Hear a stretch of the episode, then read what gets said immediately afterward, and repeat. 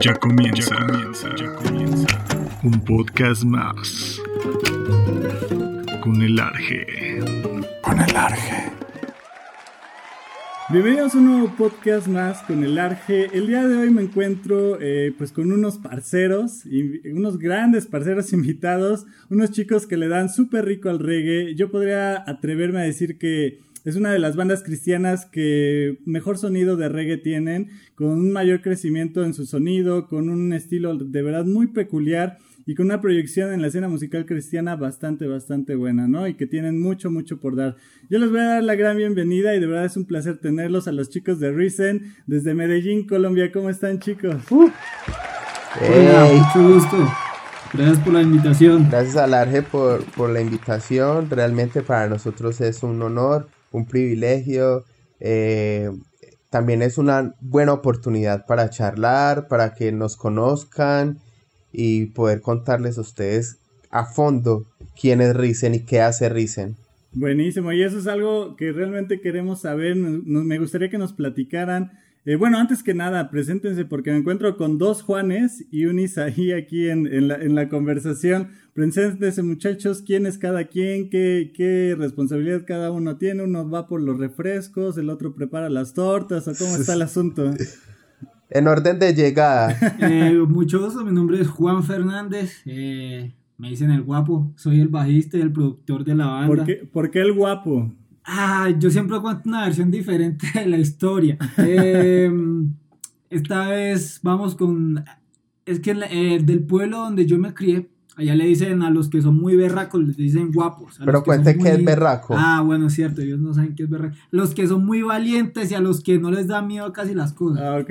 O o los que son muy, sí, arriesgados. O sea, no. Les dicen guapos. No era porque traes ahí a las chicas o traías a las chicas no, ahí. No, no, no. ok, buenísimo. Muy bien, pues él es Juan el guapo, ¿verdad? Eso. Buenísimo. ¿Quién más está por ahí? Bueno, eh, mucho gusto. Yo soy Juan Esteban. Me dicen Juanes. Eh, y soy el vocalista de la banda. Eh, y estoy muy feliz de estar aquí con ustedes. Buenísimo, pues ahí está una partecita, porque la verdad es que Risen es una banda grandota. Se caracteriza porque son una banda con bastantes integrantes, pero ahí está una, una, parte importante de la banda, estos tres chicos. Chicos, ahora sí vamos a entrar en detalles. Platíquenos un poquito de quién es Risen, cómo es que surge esta banda, porque realmente ustedes ya tienen una trayectoria eh, por ahí. Eh, sé que más o menos 2011, 2012 que ustedes iniciaron con este sueño, con este proyecto que se llama Risen. Eh, me gustaría que les platicaran a la gente que ya los conoce y que, o que a lo mejor no los conoce, ¿Cómo es que surge esta banda este, desde sus inicios? Bueno, eh, Risen, tú lo has dicho, eh, eso está más o menos entre el 2011 y 2012 que, que empezó el proceso de Risen. Pero nosotros nos conocíamos desde antes. Sea, había un grupo de amigos que ya se conocía desde antes, hacíamos música, eh, somos amigos como desde el 2009 y resulta que en esa época alguien me dice a mí que hay un concurso de talentos cerca a la ciudad de Medellín, de donde somos nosotros, más o menos a 40 minutos de Medellín. Eh, hay un concurso de talentos, entonces en esa época yo no sabía muy bien o no me desenvolvía muy bien tocando la guitarra y cantando a la vez. Entonces yo le digo a un amigo, se llama Juan Daniel, fue el primer guitarrista de la banda, le digo que él toque la guitarra y yo cante. Al otro día él me llama y me dice, mira, eh, me conseguí un baterista y una pianista. ¿Qué hacemos? Y yo, pues ya que estén, nos conseguimos toda la banda, fuimos, tocamos en Río Negro, nos fue muy bien, muy bien en el grupo, en el concurso de talentos. Y de ahí en adelante decidimos hacer música eh, como grupo. No nos llamábamos Risen, teníamos un nombre de un producto de un supermercado porque teníamos que inscribir la agrupación ese día, pero no teníamos nombre. Entonces, entramos a un supermercado. ¿Cómo, le pusieron? le, pusimos break. Eh, hay, aquí había algo, todavía hay como un, dulce que se llama Choco Break. no sé si en México existe, pero acá sí. No, no lo conocemos Listo, Choco Break. Entonces empezamos a mirar y dijimos, break, pongámosle break. ¿Y cómo justificamos eso? No, pues digamos que break, porque cuando Cristo entra al corazón del hombre, algo se rompe, las cadenas se rompen. y entonces le pusimos eso. Eh, de ahí caminamos como break dos años larguitos o máximo tres hasta que decidimos empezar a hacer reggae decidimos también ponerle como un nombre que nos identificara le pusimos Risen en esa época pensando también en, en, en la Biblia en inglés cuando Jesús resucita la palabra de Dios dice risen y dijimos súper chévere que esto nos identificara de ahí en adelante es un proceso largo empezamos a tocar empezamos a experimentar el reggae en ninguno de nosotros habíamos o era como muy inclinado a este tipo de música unos tocaban rock otros nos gustaba más el rap o el reggaetón, a otros les gustaba más el pop, así, pero digamos que tuvimos que llegar a un género en común, algo que nos gustara a todos y nos identificara y en el cual nos comprometiéramos también a, estudiar.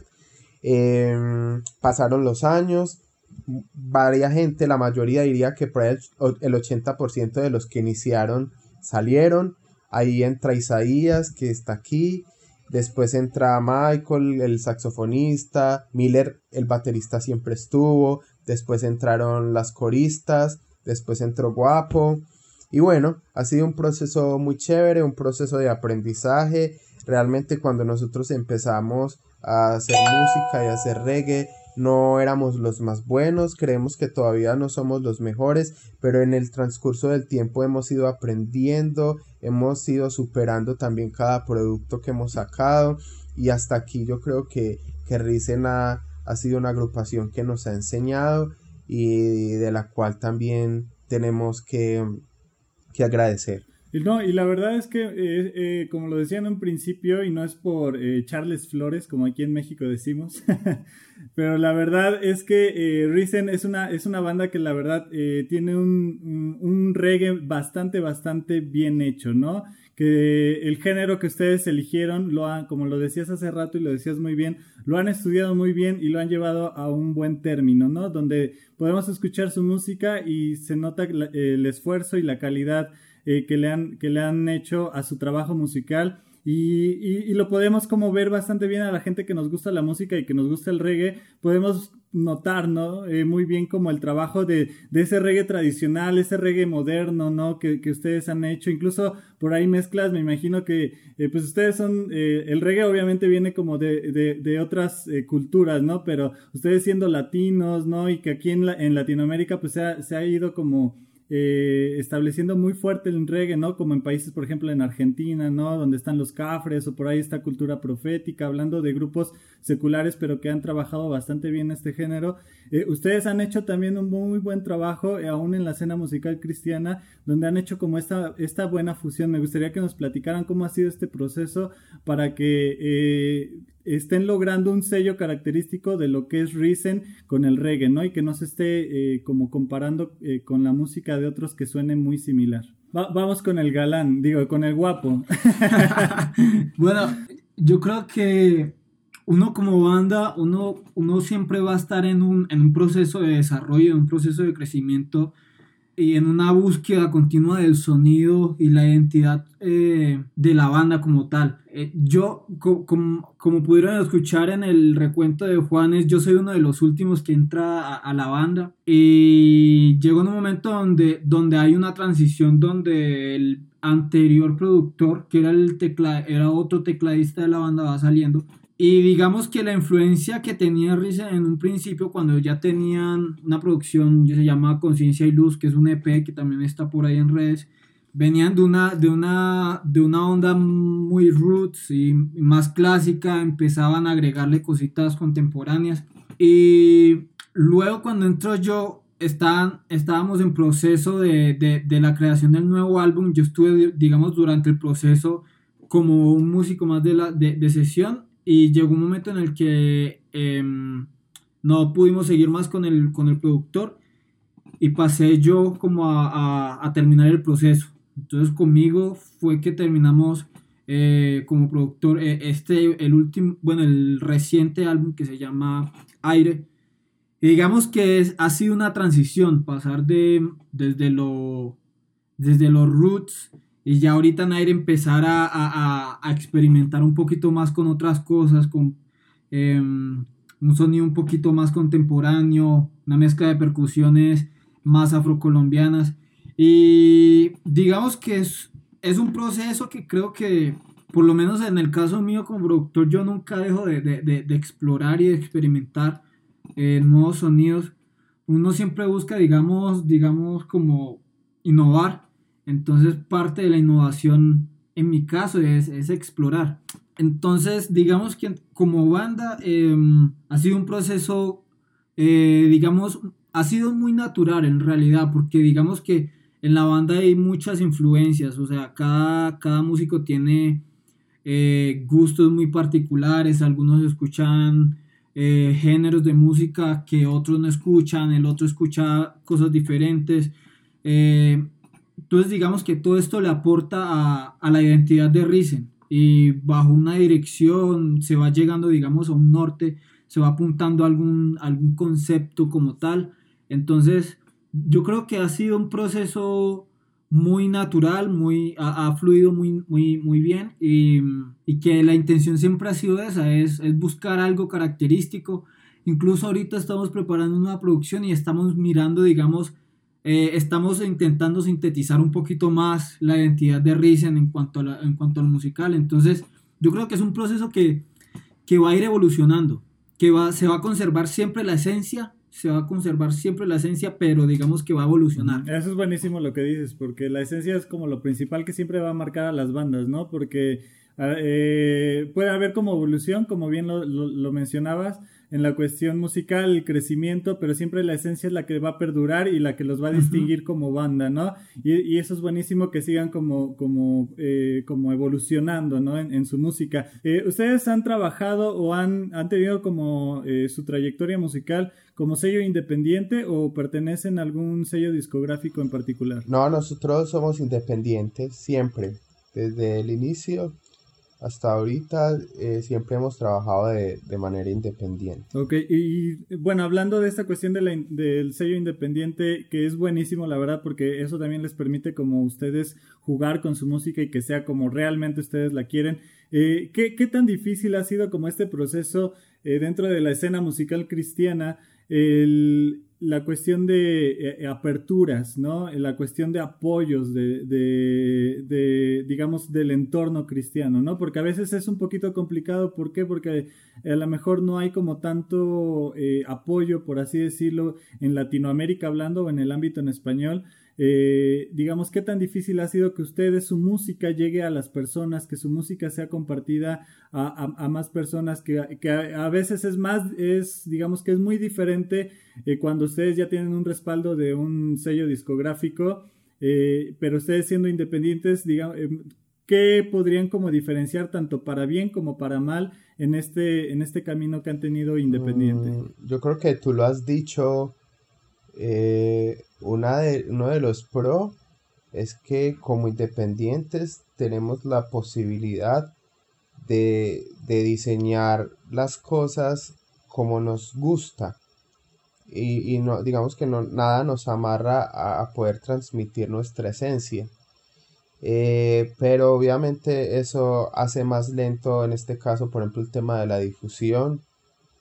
Eh, a la hora de y la distribución, eso digamos que, que dificulta el, hecho de, poder, por ejemplo, sonar en otro tipo de lugares. Eh, yo podría decir que en Medellín eh, hay mucha gente que nos escucha, eh, nos conoce, el voz a voz ha sido muy bueno desde el 2013 porque ha sido un aprendizaje enorme, pero digamos para recorrer Latinoamérica con nuestra música, eso lo dificulta un poco, ¿sí? Si nosotros nunca hubiéramos ido a México, a lo mejor mucha gente no nos conocería. Pero cuando trabajamos, en este caso, si trabajaríamos con un sello, eso aceleraría en un 100% el tema de la distribución de la música. Y yo diría que es, esa ha sido como una de las de las cosas que, eh, admiramos o, o le da el crédito más bien a trabajar con un sello. Pero aún así yo creo que con Risen, para completar la respuesta, eh, con Risen eh, nos ha ido muy bien.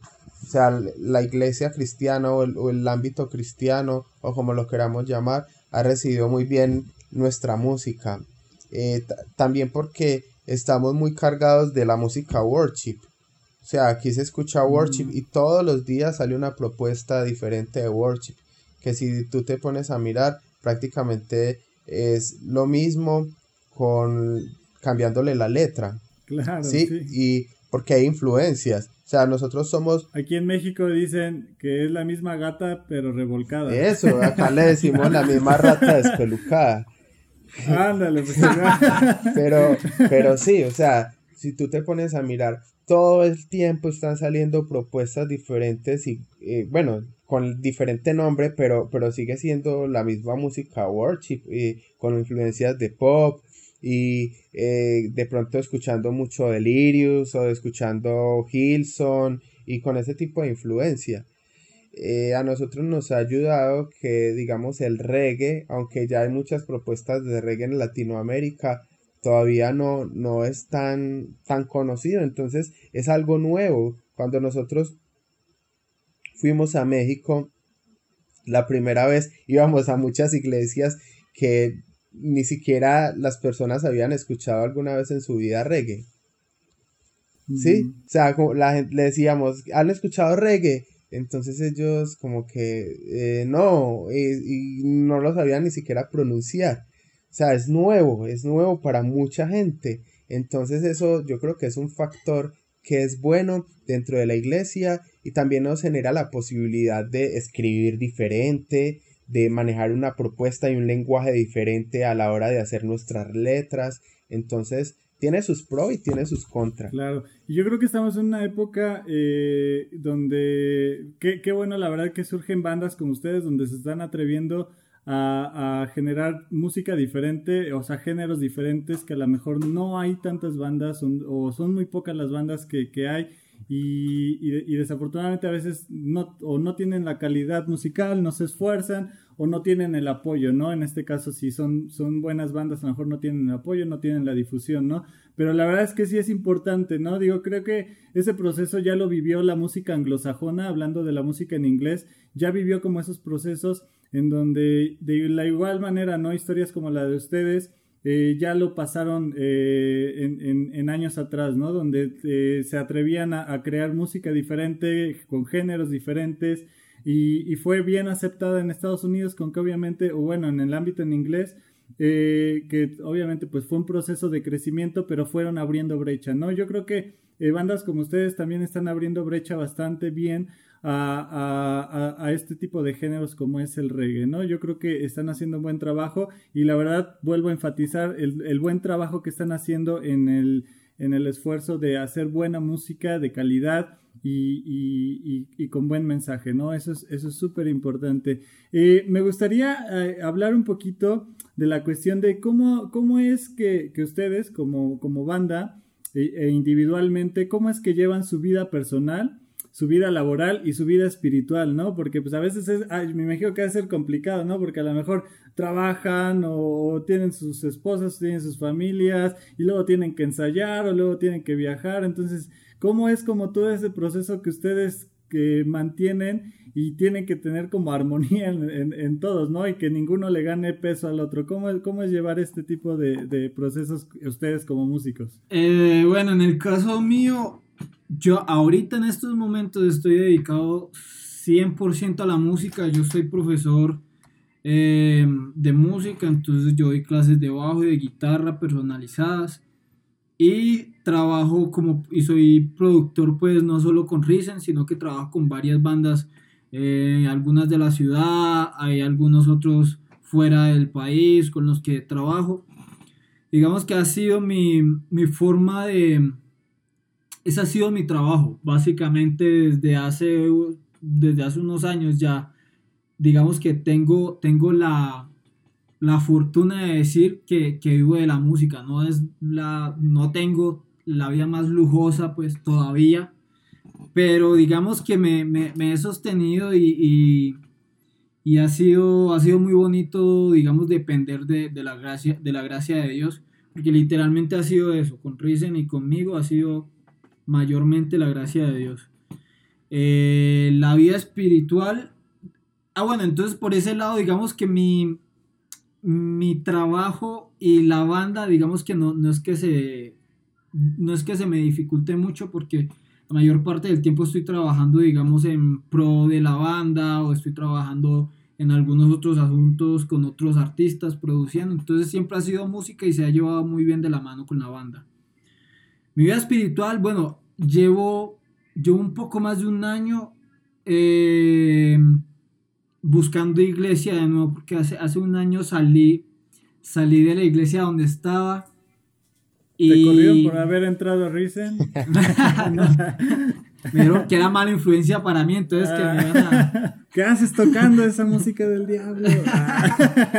Con esos marihuaneros, ah.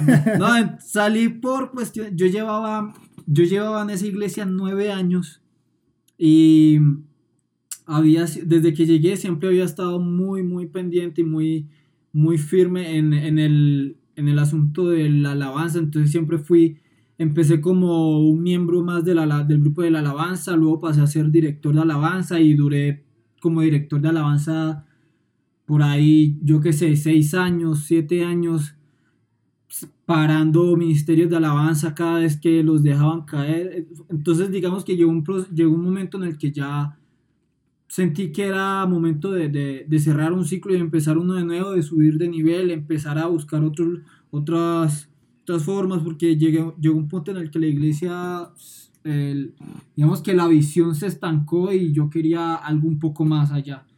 Em, en estos momentos, digamos que estoy yendo a varias iglesias, uh, estoy yendo básicamente a dos iglesias, a donde van la mayoría de los miembros de Risa. digamos que solo estás en un proceso de, de acoplarte, ¿no? En, en, algo nuevo, ¿no? En, encontrar como una nueva casa, ¿no? Eso, eso, está muy bueno. Tú, Isaí, platícanos cómo, cómo es esta, esa faceta de, de tres, tres en uno. bueno, no. Mm, inicialmente, eh, pues bueno, ya los años han pasado, ¿cierto? Ya antes éramos un poquito más eh, adolescentes, después un poco más jóvenes, entonces la responsabilidad pues no era como, éramos más flexibles con eso, ¿cierto? Éramos más negociables, como vámonos, eh, no sé, una semana, 15 días, para donde sea, que pues no hay como ninguna responsabilidad, ¿cierto? Claro, sí. Por así decirlo. Entonces, en esa época, bueno, pues digamos que 100% eh, como bueno, vámonos, vámonos, hágale, sin problema. Eh, bueno, actualmente ya sí es un poquito más complejo. Eh, bueno, yo mm, soy ingeniero, ah, entonces, bueno, por ahí ando trabajando como docente. Diga, diga los dos títulos, que usted es orgullosamente doble titulado, dígalo. Eso, sí, para que conozcan. soy ingeniero, bueno, soy ingeniero eh, bioquímico y soy ingeniero ambiental también. Buenísimo. Entonces, bueno, en cuanto a eso, ya... Quien lo ve con esa cara no le cree, pero el muchacho es inteligente. Sí, mentira, mentira. Entonces ya por ahí es un poquito, pues, como más, más complejo. Eh, les cuento, bueno, una anécdota fue que yo, la primera vez que fuimos a México, yo trabajaba, pues, como, bueno, el trabajo que tengo actualmente, pero para irme, yo renuncié porque no me dieron el, el, permiso. espacio. Ah, y ya, pues Dios fue bueno y otra vez este año pude volver otra vez a trabajar. Y, y lo que me dijo la jefa fue, bueno, pues no vaya a hacer lo mismo de dejarme tirado. en el 2016 se fue. Entonces ya, ya digo que es un poquito más, eh, digamos, responsable ciertas decisiones de ciertos viajes que pienso que ya pues estamos en una edad en la cual pues planificamos ya ciertas cosas un poquito más estructuradas, ¿cierto? Entonces, por ese lado es como chévere el, el crecimiento, pero sí, ya obviamente es una responsabilidad eh, mayor en ciertas cosas, ciertos, ciertos gastos y ciertas cosas, aunque no estamos pues casados, el único que está por acá casado es, es Juan. ah, pero hay uno pronto a casarse y comprometido, entonces... Ah, ¿sí? Uno, usted, usted no sabe si uno... O sea, de la banda Ah. solamente Juan, Ah, Juanes es ¿cómo el así? casado. Sí, yo- Juanes, cuente el chisme, ¿hay otro o qué? ahorita les cuento el chisme. Ah, No, pues ya da- danos, danos la primicia de una vez.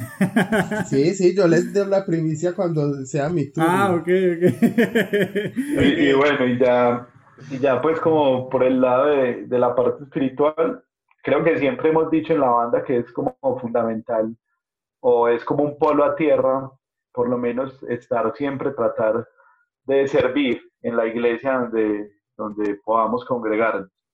¿cierto? Entonces pienso que ese es uno de los polos a tierra que, que nosotros por ahí tenemos y es que pues siempre que estemos en la iglesia la idea es tratar de servir lo más, lo más que podamos.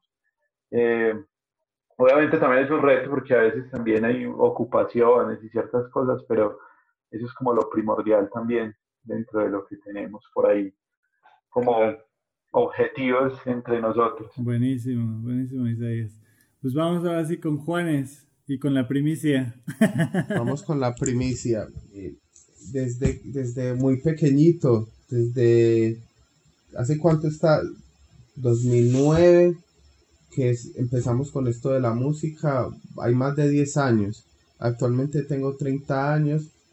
Eh, me ha gustado mucho el tema de, de, de poder servir. No sé si en México, creo que en México hay, también llegó Juventud con una misión, se llama Jucum. Durante mucho tiempo estuve vinculado a esta entidad misionera. Entonces hicimos misiones por muchas partes. Eh, digamos que después de ese proceso empezó el tema con Risen. O sea, empezamos a hacer música y como dice Isaías, empezamos a, a ser como muy libres. O sea, éramos adolescentes que íbamos donde queríamos, hacíamos lo que queríamos.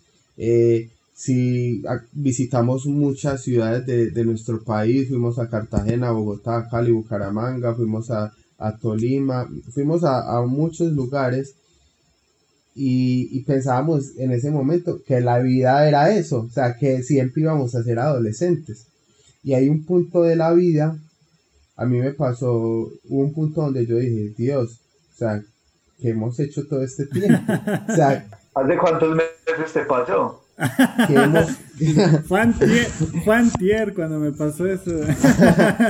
No, literal fue prácticamente eh, cuando quería tomar la decisión de casarme, porque ahí uno dice, yo qué he construido ahora para tomar esa decisión.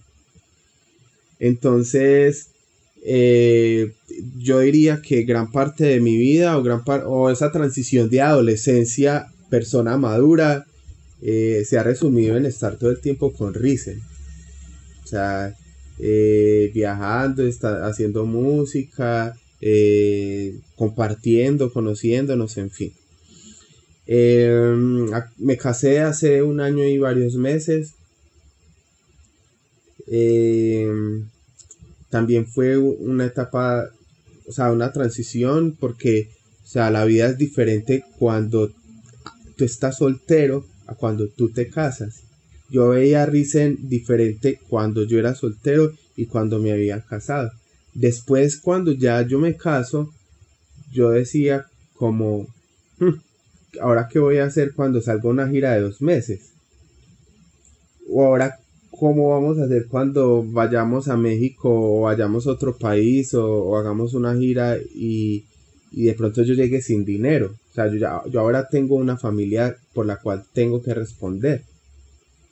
Entonces, digamos que, que esa ha sido como gran parte de, de, de este proceso con Risen, de este año y poquito que llevo casado.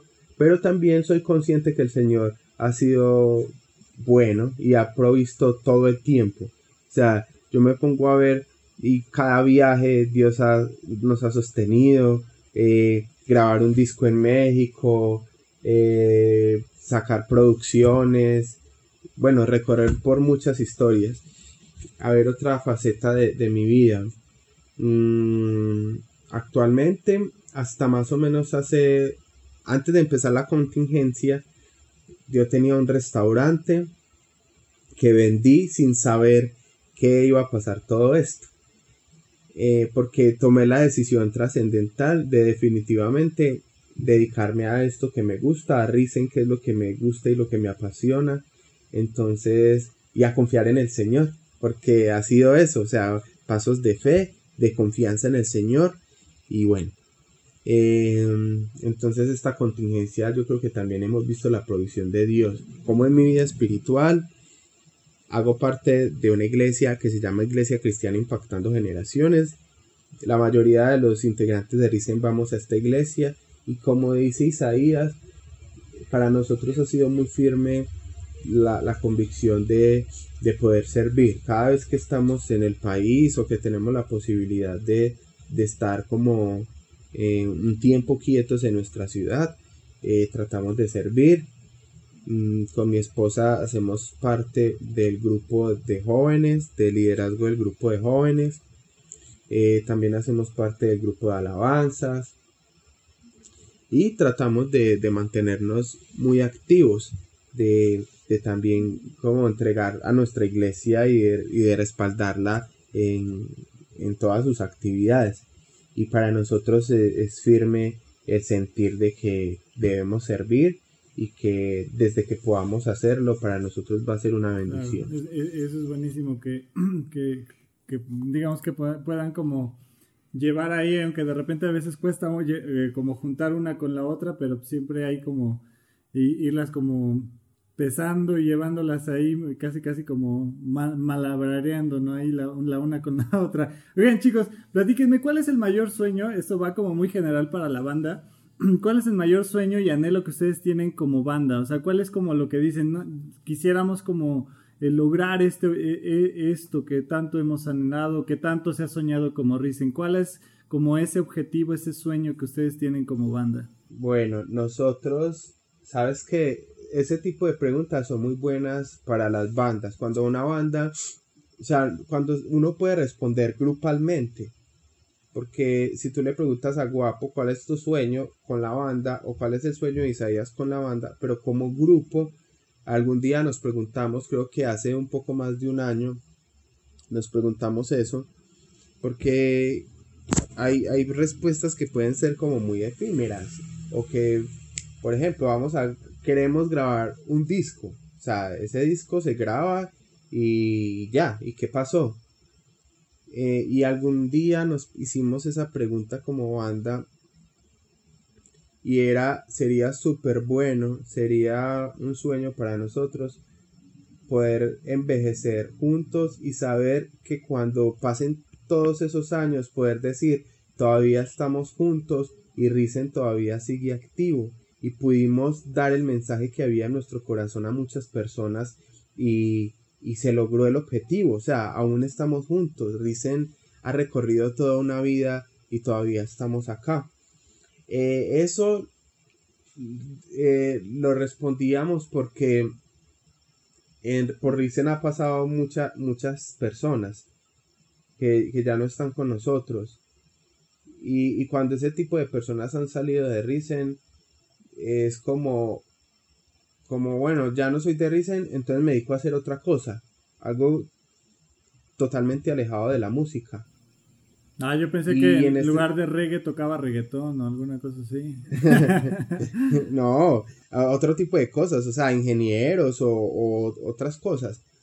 Pero hemos tratado, como dicen, de formar una familia. En serio, cada vez que nos reunimos y tratamos de organizar planes, o sea, somos una familia. Necesitamos eh, consolidar nuestra familia.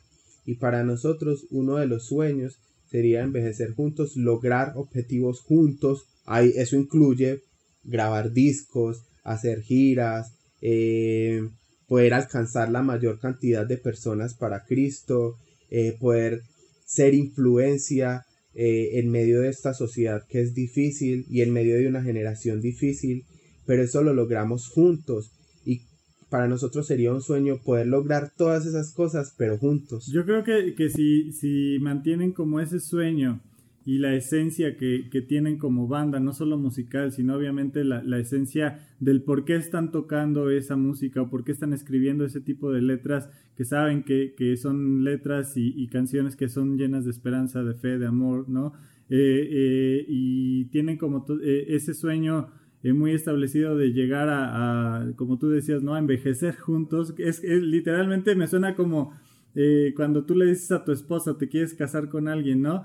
pues mi mayor anhelo es envejecer contigo, ¿no? Y la verdad es que prácticamente es así, ustedes se están casando entre ustedes, ¿no? O sea, una banda es eso, se, se casan entre ustedes y es una unión que los mantiene. Eso es literal. Literal es que, eso. Por ejemplo, ah, bueno, se me olvidó decirte se me olvidó decirte el chisme, faltaba el chisme. Ah, faltaba el chisme, sí es cierto.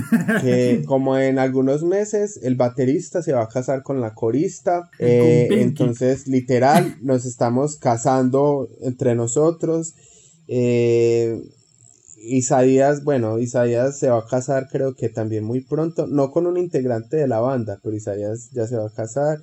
Eh, Michael, Michael también está en un proceso eh, de matrim pues de prematrimonio. Michael es el saxofonista de la banda. Michael es el saxofonista, o sea que yo diría que más o menos en un año, un año larguito, ya hay varios casados dentro de la banda ya, también. Ya, ya, ya, se están casando todos por ahí, ¿no? Y, y, y el guapo. Todavía no hay con quién. ¿Cómo? Pues si eres, pero si eres el guapo, ¿cómo? No, claro, no. el ma el más guapo. La gente, no, las niñas que están lamentando por los de Risen es por, por Michael. Ya perdieron a Michael, ya. ya es, Michael, es, Mike, Michael, ¿cuál es? Michael es El el, saxofonista. saxofonista. El saxofonista. Es el menor de la banda y es más grande que todos. Ah, es el otro guapo entonces. Eh, Sino que a guapo le gustan es extranjeras. Ah, sí. Alemanas, suecas. epa, una nórdica que estoy esperando. Haz que me carguen, dejas grandes así. yo, igual me, yo igual me cansé con una, con una extranjera, igual con una gringa, pero ahí, ahí luego te presento una. Ah, va, va, va. Oigan, muchachos, no, pero la verdad, regresando a esto de, de, que ustedes son literalmente, ¿no? Una banda es como un matrimonio, ¿no? Y creo que lo podemos analizar y ver con, con bandas, tanto en lo secular como en lo cristiano, que, que, han, que han tenido como este sueño, que han empezado desde chavitos y que han terminado y que siguen, bueno, no han terminado, más bien que siguen como ya viejitos o que pasó un tiempo, se retiraron y luego regresaron, ¿no? Por ejemplo, no sé si, si conocen a, los de eh, Newsboys, eh, que ahorita ya son Newsboys United, que, o sea, se ve, ¿no? La, la amistad, se ve como la relación que tienen entre ellos y que a pesar de los años nuevamente se juntaron y ahí están, ¿no? O sea, yo creo que es, es eso lo que también a las bandas lo, le, los fortalece y hace que duren, ¿no? Que haya una amistad eh, antes que la banda, antes que la música, que haya como una relación de amigos, ¿no? Una relación de familia. Yo creo que eso es lo que, que realmente va a hacer que, que, su música siga todavía existente en, años más adelante y que ustedes sigan como ahí presentes en la escena musical cristiana. Yo creo que eso es, eso es eh, fundamental. Chicos, vamos a iniciar con una eh, eh, como sección, digámoslo así, de, de, de la entrevista que se llama Preguntas rápidas, respuestas rápidas. Yo les voy a lanzar las preguntas y ustedes las van a ir contestando con respuestas rápidas, ¿no? Obviamente es la idea. Ya se alargan tantito, pues hay chance, no, no, no, no, no se preocupen. Este, pero pues, ah, las, las, pueden contestar ya sea grupal o hay, hay preguntas que se pueden contestar como individual y hay otras que se pueden contestar como grupal, ¿va? Sale, vamos a comenzar. ¿Están listos? Va. Sí. sale, sale. La primera sería, bueno, me imagino que ya los tres visitaron México, ¿no? ¿Sería comida mexicana o comida colombiana? Diría que podríamos escoger algunos platos de comida mexicana. sí, sí. sí. ¿Como, como cuál eh, mexicana? Eh, tacos al pastor, eh, las gringas. Las gringas, sí. Eh, las semitas. No, las semitas que son precisamente de Puebla. Sí, son riquísimas. ¿De qué otro plato guapo? No, yo sí tengo un montón. Yo el, el la, la pechuga azteca, el, mo, el mole. El, el pollo en mole, sí. no, el mole, no. encanta. Sí, sí, sí, el mole. A mí sí, no, a ustedes no, a mí sí. Solo que estos manes no sirvieron para... para ni, ni, el pozole. Ah, Ni no, el el pozole no. No, no les Pero es que- gustó. no, nos dijeron que probamos una muy mala versión de pozole, entonces Y, y tal yo vez... le a- quiero dar otra oportunidad. Sí, yo creo que también tanto el pozole como el mole les tienen que dar una oportunidad a- a- en donde los preparen, pero bien, así ricos, porque No, yo el mole lo banco, yo voy full por eh, el mole. el mole hay como sus versiones, ¿eh? Eh, Es, Que está el verde y el rojo. No, pero más que, por ejemplo, el original, el típico, el negro, hay, hay como sus versiones en Ah. sabores, pero realmente como el mole mole eh, original, el poblano, es como entre, no es ni, ni picoso y es entre como más dulcecito, es, es, es como, es como bastante bueno. Yo creo que les deben de dar Sí. ahí sus, sus oportunidades. ¿Y tú, Isaías? No, también es un intermedio. Yo creo que aquí en Colombia también hay cositas Uy, muy sí. ricas. Sí. sí. Empanaditas, buñuelos, mazamorra. La bandeja paisa. Ya, hay- hay platos también muy, muy, muy, muy ricos. Bastante buenos, buenísimo. Perfecto, chicos, vamos con la siguiente. ¿Cuál ha sido su mayor reto profesional que han tenido ustedes como Risen? ¿Cuál es como lo que le han dicho? Esto es como que lo que queremos nosotros o lo que hemos como afrontado más complicado o más grande eh, como banda. No, hay muchos. Yo creo que para nosotros, si pudiera puntualizar, Creo que una es, no sé, una gra- la grabación en términos profesionales que tuvimos fue un salto bastante sí, eso marcó, digamos que una transición. O sea, eh, tener un EP grabado en Colombia con las uñas, eh, con bajo presupuesto, a grabar un disco en Soga Recordings eh, eh, con la, la calidad de grabación que se pudo lograr. Eso fue un reto y más que un reto fue una de las experiencias más significativas que como grupo hemos tenido. En que yo- México. Bueno, dos giras. tenemos tres. Tres giras en México. Tenemos tres giras a México, Altavoz pero diría que eh, una de las más representativas fue la primer gira, porque la primer gira graba, viajar a un país que, donde nadie, absolutamente nadie literal te conoce, donde tienes que llegar de cero a buscar, Y con- donde te queda mal. a buscar contactos, donde eh, la persona que te va a organizar la gira, cuando llegas a México se desaparece y no, o sea, ya no te vuelve a contestar eh, y empezar estando allá desde cero, sin dinero, sin absolutamente nada, Tocando puertas ahí a... tocando puertas. Eh, eso fue, digamos que uno de los retos más grandes, pero por momentos a nuestra mente llegaba como la, la idea de desfallecer o de abandonar el barco. Si no, si no hubiésemos perseverado, digamos que no hubiéramos ido ni la segunda ni la tercera, ni estuviéramos en este tiempo en un proceso de consolidación en México. Diría que esa ha sido retos muy chéveres y cosas que hemos alcanzado juntos muy buenas. También haber lanzado el disco en el lunario del Auditorio Nacional para nosotros fue súper bueno.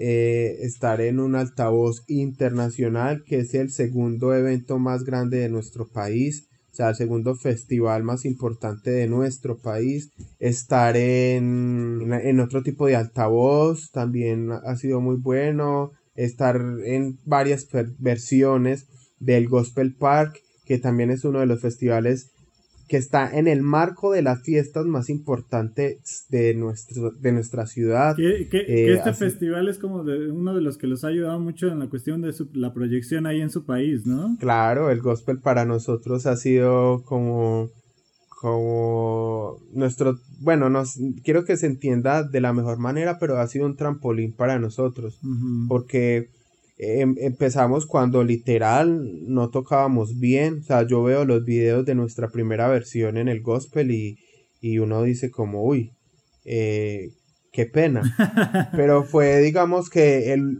primer festival grande que nos abrió las puertas y donde comenzó nuestro proceso de consolidación. Entonces estar en ese tipo de festivales ha sido maravilloso. Claro, claro que sí. Muy bien, muchachos. Vamos con la siguiente. Describan a Risen en tres adjetivos. Como son tres, cada uno me va a dar un adjetivo. Entonces, describan a Risen en tres adjetivos. No se vale repetir, obviamente. Familia. Ah, Ya, les ganó. ah, Ya los gané, ya. A ver, a ver. Juanes. Guapo. Ah, yo, voy yo. claro. Isaías me robó la No, mía. la mía. Listo, otro adjetivo. No, hay muchos. Hágale pues, me pasa uno. Diría... no, diría, diría que fortaleza. Ok, buenísimo, fortaleza. Ah, ya, eh, eh, la mía para mí es perseverancia. Buenísimo. No, las tres están muy chidas, la verdad. Están muy, muy buenas. Sale, la siguiente pregunta, chicos. Sería, ¿cuál, ¿cuál sería su serie favorita? Eso ya es individual, ¿eh? ¿Cuál es la serie favorita que ustedes recomendarían a la gente que nos está escuchando, viendo? Que, que ustedes digan, no, esta serie la vi, la vi así completita, me eché un maratón o lo que quieran, y hasta le di dos vueltas a la serie porque sí está bien buena. ¿Cuál es la serie que ustedes recomendarían? Que digan, esta es la más, más, más chida, como aquí decimos en México. Uy, yo, yo soy muy. Ay, a mí me encantan mucho las series y yo veo muchas y me queda siempre difícil escoger. Pero una que siempre recuerdo que, que me la vi y me la volví a ver y me la puedo volver a ver es Sherlock Holmes, pero la, la serie que hizo la BBC de Londres. Ok. Me parece, me parece muy, muy, muy buena. Sí, No, te- tengo una lista larga. One, one- one- ok, hay un anime, no sé si, no sé si entra en los animes. One Punch Man, eh, que es un, es un anime japonés muy bueno también. No, tengo listas para... para aventar y regalar. sí. La primera es una de las series favoritas de mi esposa. Yo no la he visto completa, he visto por ahí este varios capítulos, pero sí está, se ve que está bastante buena. Ah, es buena, es buena. Dale, vamos con Isaí. A ver, Isaí, platícanos. Recomiéndanos, más bien. No, una, una muy viejita que me la vi así súper rápido. Pasión de Gavilanes, ¿vale? Betty la fea. Betty la fea. Betty la Fea es muy buena, ¿no? Sí, sí, sí, Betty es buena. sí. Los, los supercampeones. Oh, sí. Ah, no, me, te fuiste, pero te fuiste lejísimo. La tiraron en Netflix, está en Netflix y, De- Sí, califica como serie. y, y me la vi toda y, y recordando pues. Eh, y otra miniserie que me vi hace poquito que también me pareció muy interesante, eh, Chernobyl. Chernobyl. Ah, es buena. Sí. Muy, muy, muy, muy bacana. Buenísimo. mensaje chévere. Esas dos recomendaciones de Isaí. ¿Y tú, Juanes? A Juana le gusta solo el cine independiente. Sí. Sí. No, bueno, sino que la, la, la verdad, yo no le encuentro, digamos, mucho, o sea, no, no, no es que no me guste, pero, pero no soy tan apasionado a las series, eh, pero he visto algunas que son muy buenas. eh, y en este tiempo de cuarentena he aprendido, digamos, a, a mirar series o a, como a, a sacar tiempo con mi esposa. Eh, una que me gusta mucho, pero solo la puedo ver cuando, cuando estoy solo, porque a mi esposa no le gusta. Se llama Breaking Bad. Oh, sí, es bastante Ah, buena. serie eso. Ah, esa entra otra también dentro de las En- favoritas. eh, pero esa como cuando ella se descuida, o sea, todo el tiempo estamos viendo como películas de amor, películas así de, de romance. Ya sabemos quién manda en la casa, ya sabemos. y, cuando, y cuando ella se duerme, entonces ponemos de Breaking Bad. Ya, ya sé. Sí, yo, yo- Si no le pega. Sí, ya sé. No, fíjate, yo, yo te voy a pasar un buen tip para, para esa cuestión de cuando quieres ver series. Yo que soy casado también, yo por ejemplo con mi esposa, cuando ella está viendo una serie que a mí no me gusta, me da masaje a mí. Entonces toda la, se echa, Ah, se eche uno, cinco capítulos, todo me, me da masaje. Cuando yo estoy viendo ya sea o el fútbol o una serie, yo le tengo que dar a ella. Ah, es, es un buen tip para que ahí la, ahí la apliques. Sale, la siguiente sería, ¿cuál es el peor miedo que, que ustedes como banda Risen eh, tienen? ¿Cuál es el peor miedo que dijera, no quiero afrontarme o no queremos afrontarnos algún día a esto? no sé, pues no, no podría, no, nunca he pensado en eso realmente, un miedo que, que, que digamos sea difícil afrontar. Por ejemplo, Eh, a, mí, a mí me da muy difícil muchas veces pensar que alguna vez la banda se disuelva y que quedemos en malos términos. Una cosa así como, pues sería muy, muy, muy feo como que la banda termine por razones que no valgan la pena. No, me, me- sería como muy feo. Eh, sí, yo creo que yo incluso estaba pensando en algo similar, eh, pero no es como un miedo, o sea, es como más, más que todo daría como mucho dolor. Eh, nosotros como banda, yo creo que todas las bandas del mundo, o sea, todas las organizaciones, todo lo que incluya más de dos personas, tiene problemas. Entonces nosotros hemos tenido momentos muy difíciles. Hace más o menos dos años, creo, tuvimos una situación muy, muy maluca de manejar y ha sido de las cosas más duras. Eh, y entonces es- digamos que es el sentimiento más parecido a lo que estaba diciendo Guapo, pero realmente tendría que pasar. Ahorita yo digo que, que estamos muy unidos, eh, aunque hay, hay momentos difíciles todo el tiempo, o sea, cuando tú estás expuesto a personas tan diferentes a ti, eh, obviamente van a pasar cosas, pero, pero sí, ese podría ser como lo más mm, parecido a, a- como a nuestro miedo. Sí, claro. Sí, sí, sí. Sí, más cuando, como tú bien lo dices, ¿no? Estás como conviviendo con... Cada, cada uno tiene un carácter diferente, ¿no? Y luego convivir ahí con tantos. Y luego ustedes que son un chorro ahí en la banda. O sea, hacer una gira, hacer una gira con, con Isaías y Guapo juntos es un reto. No, me, me, me imagino si ya lo estoy viendo ahorita aquí. Pero lo digo, lo digo es porque, no por, o sea, porque todos somos demasiado diferentes. Tenemos singularidades.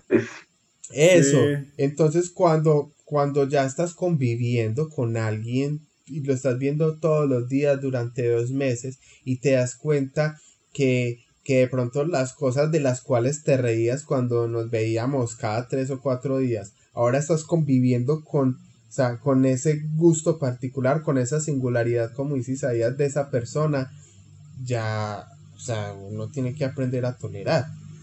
Cuando te metes, por ejemplo, con el sueño del guapo, o cuando te metes con, con un capricho de Isaías que abrazó y no lo quiere soltar, son cosas muy difíciles. o, cuando se, o cuando se comen más tacos que tú, ¿no? O se come tus tacos o alguna cosa. Dígaselo a Isaías.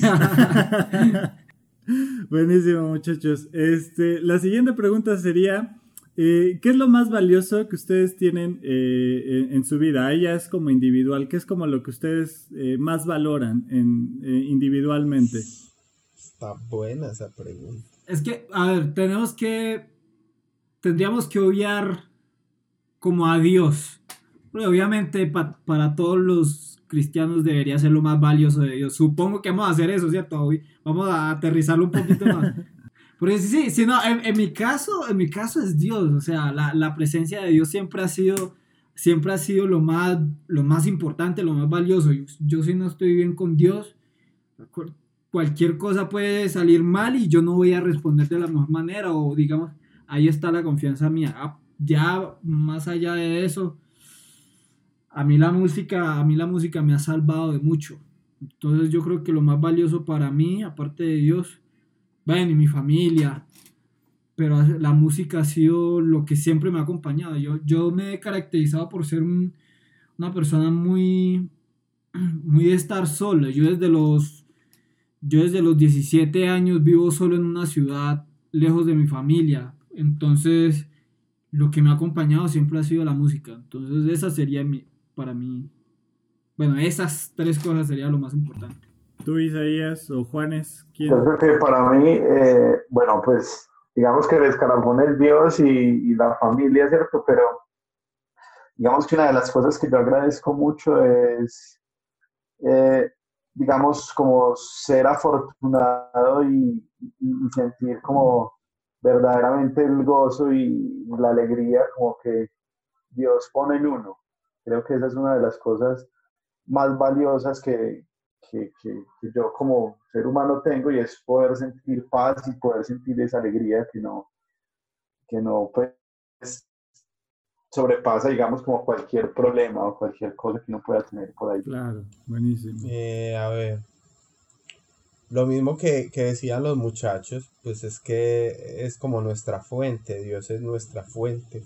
Sin Él no, no tendríamos razón para, para existir. Y ese- se evidencia cuando, cuando nos, nos alejamos un poco, que nuestra vida se convierte en un caos y nosotros lo sentimos. Eh, yo diría que algo demasiado importante para mí, mi familia, eh, mi esposa, para mí, estos días pensaba en eso. Para mí mi esposa es, es como un tesoro, es, es, es algo demasiado importante. Eh, y lo último que podría decir es la manera en que yo me pueda comunicar para mí es demasiado importante. En este caso, por ejemplo, la música. Eh, o sea, como que, que la gente pueda entender lo que yo pienso, porque a veces siento que para mí es muy difícil explicarme o hacerme entender. Pero por medio de lo que yo hago, por medio de la música, por la, medio de las canciones que escribo, eh, es lo- como lo puedo hacer. Yo diría que eso para mí es demasiado importante y, y lo que pueda generar también en la vida de las personas. Buenísimo. Buenísima respuesta la de los tres, la verdad. Sale. La siguiente es muy importante y quiero que la piensen muy bien porque es una de las más importantes. A ver, es igual individual. ¿Qué prefieren? ¿Rock, pop, reggaetón o el reggae? A ver, pero, pero sean honestos, no salgan con que no, el reggae porque estoy aquí 100%. O sea, sean, saquen ahí sus gustos Yo, culposos. yo, no puedo, yo no puedo responder esa pregunta, no puedo, no hay forma de yo escoger un género. No, yo, yo soy de las personas que escucha de todo y, y en- con todo me sorprende y, con, y, y a todo lo aprecio. Y, y no, pero, ah, Pero, no, pero, el- eligiendo una, Otra vez, rock pop, reggaetón o el reggae. o reggae. Mira, A mí me gusta, a mí me gusta mucho el reggaetón y, y- eso que quede claro. Pero bueno, si, si vamos a hablar, mi salida sería el pop, porque el, el pop en realidad se refiere a la música popular del momento, entonces entraría muchas, muchos subgéneros dentro de esa categoría. Entonces, si escojo sería el pop y ahí entra un Michael Jackson, ahí entra... Ah, guapo, te está saliendo por la tangente. No, no, eh, Michael Jackson Sí, es buscó, pop. buscó la Es salida más fácil, ¿verdad? Ah, pero, Sí. pero si me dijeron que escogiera una, eso es. po- eh, ya escogí. Ok, bueno, es válido. El guapo escoge el pop. ¿Tú, Juanes? No, pues obviamente eso es obvio. Y voy a decir algo, una, voy a contar una infidencia y es que a mí siempre me ha gustado mucho los urbanos. No, no, no, no. Di- siempre me diga, diga cuál es su cantante favorito. Dígalo, me da el favor. A ver. El favorito mío. Sí, su cantante ídolo favorito. Usted No, lo dijo, yo- sí, usted lo ha dicho y si no lo digo yo. Y que Dios me Ahorita le castigue digo, si es no, mentira. Ah, Espere, pues ahorita les digo, ahorita les Tu gusto culposo, Eh. como decimos aquí. Ah, vamos a anotar el gusto culposo. Eso está bueno. Eh, no, yo, yo crecí escuchando mucha música urbana. A mi época de, de colegio escuchaba reggaetón, hip hop, rap todo el tiempo, todo el tiempo. Y cuando Britney Spears, empezamos, pop, rock. Y cuando empezamos a, a hacer Risen, yo ahorita conté la historia de que todos tenían gustos en, como todos tenían un gusto particular, un gusto diferente. Pero yo intentaba siempre indirectamente como de meter algo de reggae, un poquito de reggae a, a- a las canciones. Entonces escribíamos una canción que era toda rockera y llevaba algo de reggae. Eh, escribíamos una popsuda que era como para llorar y por qué no le metemos un poquito de reggae y, y digamos que ahí como que todos se fueron vinculando con esto del reggae y al final a todos nos gustaba. Eh, sino que es que yo he sido muy reggaetonero toda la vida. O sea desde esa época hasta que llegó el reggae. Hasta que llegó el reggae Diga, pues diga, diga quién es su cantante favorito. no es mi cantante Sí, favorito usted lo dijo. Lo que pasa lo es que en esa, en esa época, En esa época escuchaba mucho Daddy Yankee. No, no, no, no es Daddy Yankee. Usted no dijo Daddy Yankee. Don Omar. Es el Ah, Don Omar, de- ¿A quién vas a mirar? El rey. Ah, sí. ve. Y ahí sigue Arjona. ¿Quién es que es? No, No, no, no, no no, no, no, no, no, no, Ahí, ahí sí ya no. no, no, no, Ahí sí ni yo te la perdono. No, no, no, no, guapo está lo cierto, sí, a mí que me ha gustado mucho, yo qué puedo decir. No, no, igual Don Omar es un caballo. Don Omar, Daddy Yankee. Uno, tienen cosas de- que uno les, les puede admirar. Yo no les niego. Hablamos, pero hablamos de, de, digamos, de virtudes dentro de lo que hacen, no el estilo de vida, ni, ni, ni el tema de, de cosas personales, no. O sea, eh, eh, porque yo diría que si, si han logrado lo que han logrado, es porque algo han hecho bien. O sea, no, no podemos tampoco decir que ah, el reggaetón es, no tiene nada que, que enseñarle a la música, no.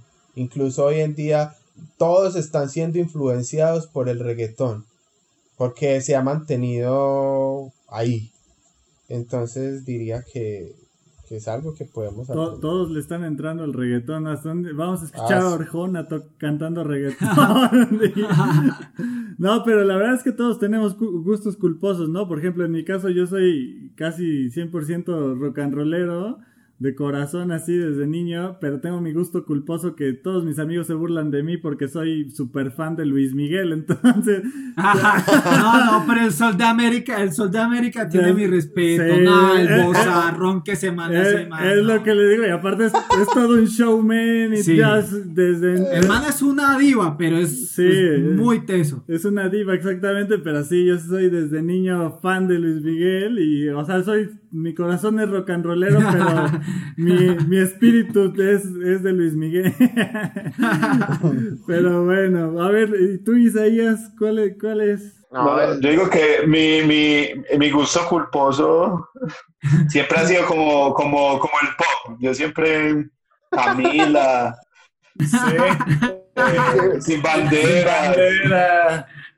Arjona, RBD, Kudai. RBD, Kudai. tenían, tenían sus temitas, pero, pero en realidad yo sí he sido muy, me ha gustado mucho el rap. Creo que si algo he escuchado desde hace mucho tiempo es mucho rap. Es creo que mucho de lo que más por ahí escucho. Y eso está padre porque escuchar como, a veces pensamos como Metallica, ¿no? Los, los integrantes de Metallica todos han de escuchar este puro rock y metal y todo eso, pero la verdad es que, por ejemplo, ustedes, ¿no? Que son reggae, pues cada uno tiene como sus gustos, ¿no? Que el pop, que el reggaetón, que, que el hip hop y todo esto, entonces...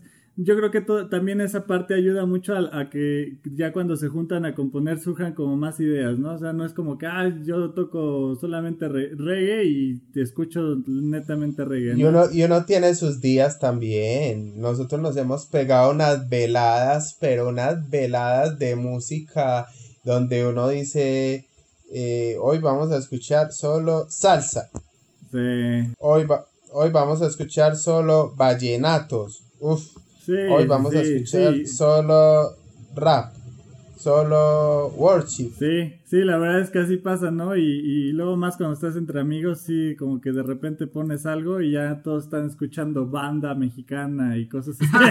Hasta allá no llego yo. Sí, ya no, es uno de mis límites. ya, Ya. ya, ya no llegan. La banda no. Pero es buena la banda también, sí tiene lo suyito. A mí me gusta. Sí, tiene lo suyito también la banda. Dale chicos, la, la, la siguiente pregunta es, esta también, eso es muy particular de ustedes, de, de, los- de la gente de Colombia. Este, el pibe Valderrama, eh, René Higuita o, Ja- o James Rodríguez. No, es que.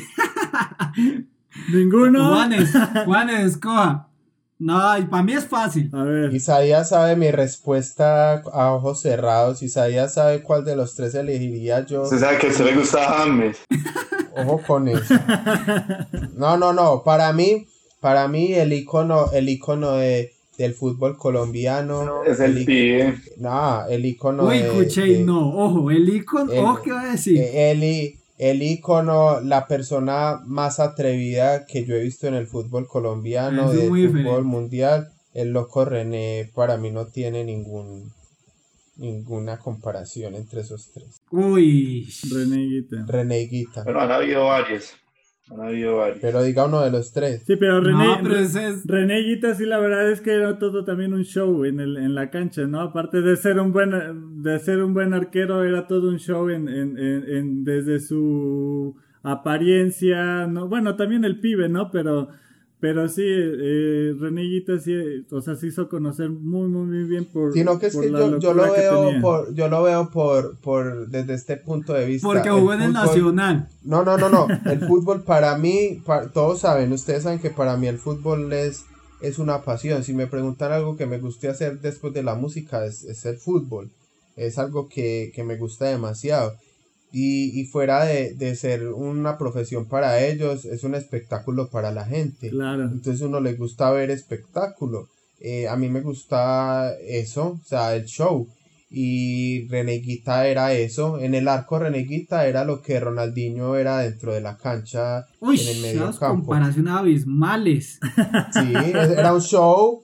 Mira que era un show. Me refiero a que era un show. Sí, O sea, pero es eso, o sea, eh, René era un show con velitas. Ronaldinho era pirotecnia japonesa, cuchito. Esos son dos estratos enormes. y No, diferentes. obviamente guardando las proporciones. Eso, o sea, proporcional, bien. Eh, es un tema de show, o sea, la gente pagaba una boleta para verlo a él y se reía y cogía el- cuando él cogía el balón levantaba la tribuna.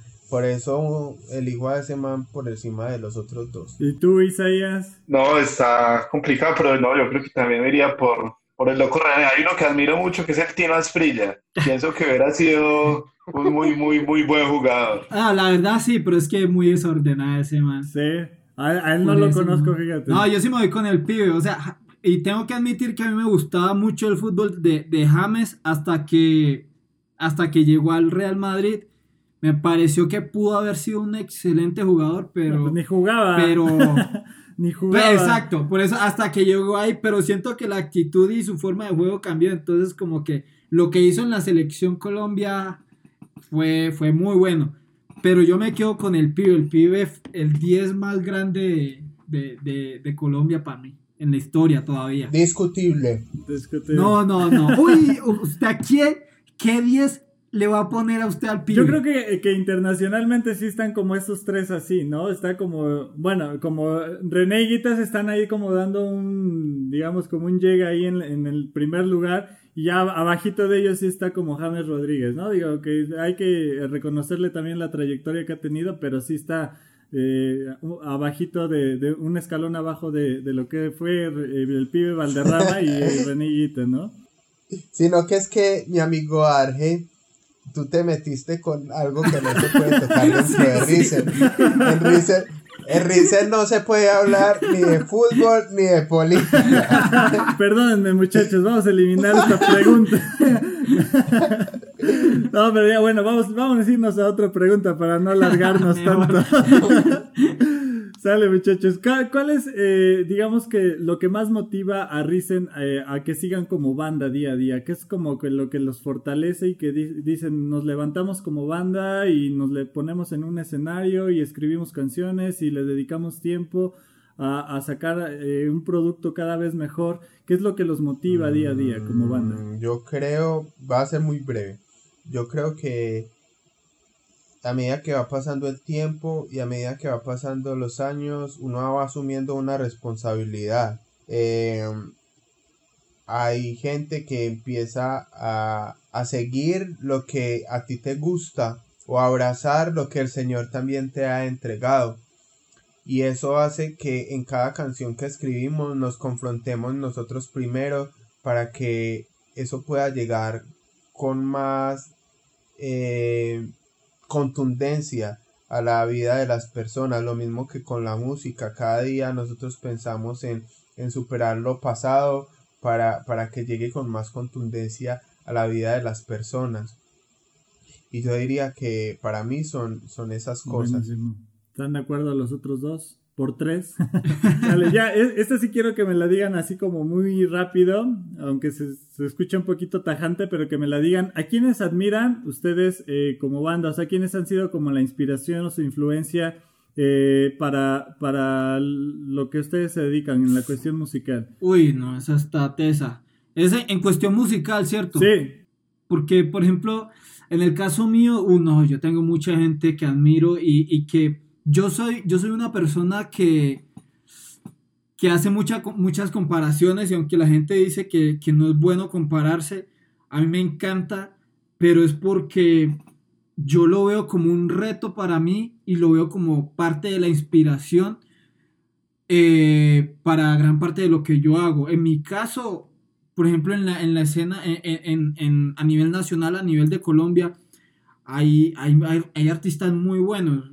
Uno de los que últimamente he estado admirando mucho es un productor de acá, que es de Bogotá, se llama Juan Pablo Vega, es muy teso eh, y es, está devaluado, por así decirlo, está sub, eh, ¿cómo se dice? Es, eh, infravalorado, si se puede decir.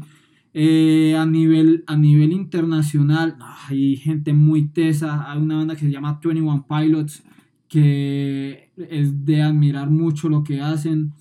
Hay, hay bandas de reggae que, que, que, hacen cosas demasiado, muy, muy, muy buenas. Eh, yo qué sé, está Damian, Marley, los hijos de, de, de, Bob ah, se han encargado de, extender el legado de, una muy buena forma. Eh, hay productores muy buenos a, nivel internacional que, a mí me han aportado mucho. Esa pregunta a mí me queda, se me extiende. Se te extiende mucho. No, pero está bien, digo, la verdad es que podemos tener varios y, es bueno conocer quiénes son como a, la gente que ustedes admiran y que digamos que ha servido como influencia. De ustedes, chicos. Isaías, ¿usted qué admira a, a Johnny Rivera? A Johnny Rivera. no, yo creo que, bueno, para todos, yo creo que ha sido una influencia igual, eh, bueno, en términos de reggae en español, creo que Cultura ha venido haciendo las cosas muy, muy... Cultura profética. ajá, cultura profética. Eh, por ahí en términos cristianos, una banda que se desapareció, eh, León de Judá, que alcanzaron a sacar una dos producciones y una muy, muy, muy, muy, muy, muy buena. Eh, pero bueno, ahorita por ahí, esos dos como de, de, reggae en, en, español, creo que por ahí también Matamba viene haciendo las cosas muy, muy, muy, muy, muy bien también. Creo que en términos cristianos ahorita también pues, es también un referente, ya lo también por ahí vienen escalando, entonces creo que por ahí hay mucha gente como a la que admirar un poco el trabajo que están haciendo. ¿Tú, Juanes, a quién admiras? En el reggae, pues ya los muchachos lo dijeron, en Latinoamérica esta cultura. A mí me gusta mucho escuchar el reggae eh, argentino, me gusta mucho, y esa zona pues de, Latinoamérica, me gusta mucho los, cafres, los pericos, los pericos eh, uf, hace días no los escucho, pero, pero la verdad me gusta mucho. Em, que yo admire, que me transmita, que yo diga, bueno, en la música eh, en Latinoamérica, ellos, eh, los Marley, siempre hay algo que aprender de los Marley, porque están como, es como la raíz, ¿sí? Es como, como lo que, o sea, ellos como que, que te, te, te recuerdan que el reggae empezó de allá y todavía tiene muy marcada como esa historia. Entonces uno siempre trata de verlos a ellos. Y ya hay alguien al, que yo admiro demasiado porque me parece que transmitir la esencia de un artista es una de las cosas más difíciles. O sea, que uno pueda intentar o, o intrigarse por leer el alma de un artista o lo que hay en su corazón eso a mí me transmite la humildad, lo que, lo que canta, como escribe. A mí me gusta mucho Juan Luis Guerra.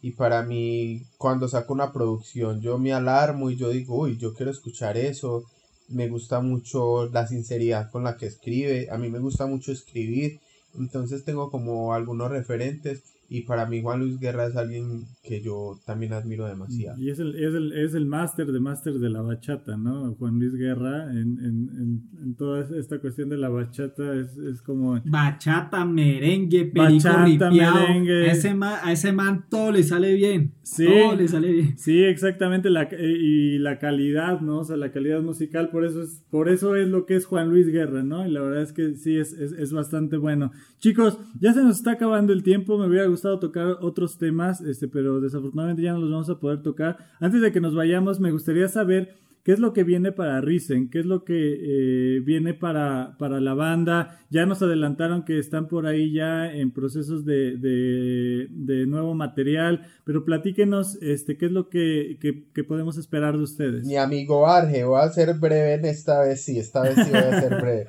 Pero cuando empezó el año, nosotros nos planteamos ciertos planes, ciertos objetivos que por la situación actual, eh, digamos que pensamos nosotros que se iban a caer.